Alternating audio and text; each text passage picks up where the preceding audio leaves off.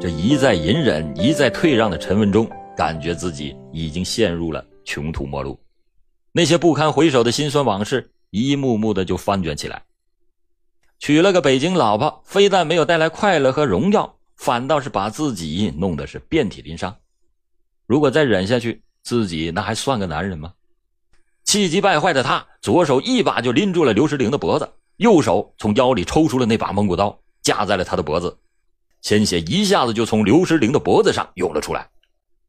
见此情景，王敏琴吓得大声呼喊起来：“杀人啦！快来救人啊！”听到岳母的喊叫，陈文忠松开了妻子，直奔王敏琴而去，一刀扎进了还没逃出客厅的王敏琴的胸部。接着，他又操起菜刀，一顿猛砍，刀锋就像雨点一样落在了岳母的头上、胸上、脸上。就这样，年仅五十四岁的王敏琴软软的倒在了血泊之中。接着，陈文忠回身抽出了菜刀，朝着妻子的身上又砍了过去。看到岳母已经是没有了气息，妻子呢也已经是奄奄一息，陈文忠似乎动了恻隐之心，在砍了妻子几十刀之后，疯狂的陈文忠终于住了手，转身离开岳母家，到附近的派出所自首。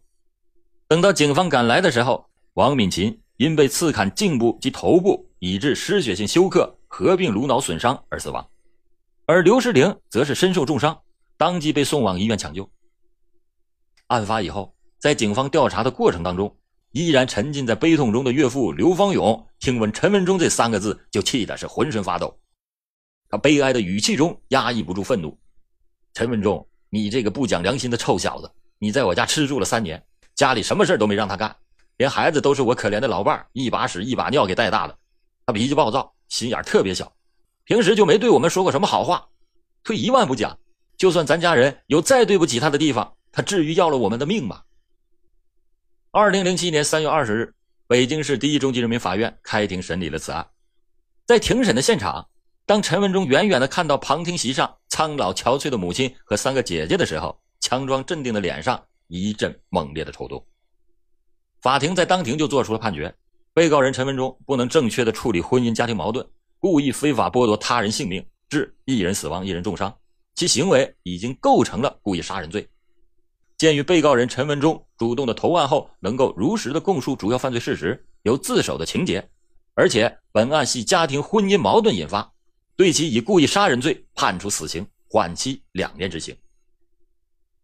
令人感慨的是，在主审法官宣读完判决之后，陈文忠承认自己被判处死缓，那是罪有应得。但是面对岳母家人仇视的目光，他依然拒绝对杀死岳母王敏琴的行为进行忏悔。退让隐忍要有度，压抑的屋檐下，日复一日，因了无谓的退让而萌动的仇恨的种子，悉数就飞进了陈文忠这个 IT 白领间潘多拉的魔盒。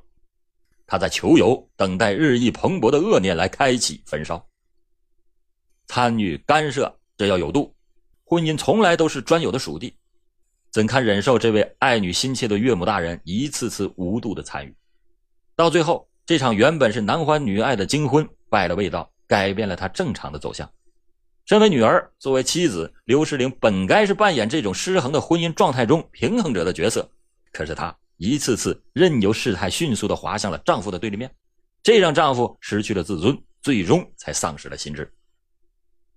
纵然如此，即便是所有的苦都不堪承受。这位手染鲜血的 IT 白领依然没有明白，对于所受的伤害，宽恕比复仇更加高尚，淡然处之，重新开始另一段人生，比雪耻更有气派。在荆棘中怒放的宽恕之花，总能赐予我们再度去爱的机会。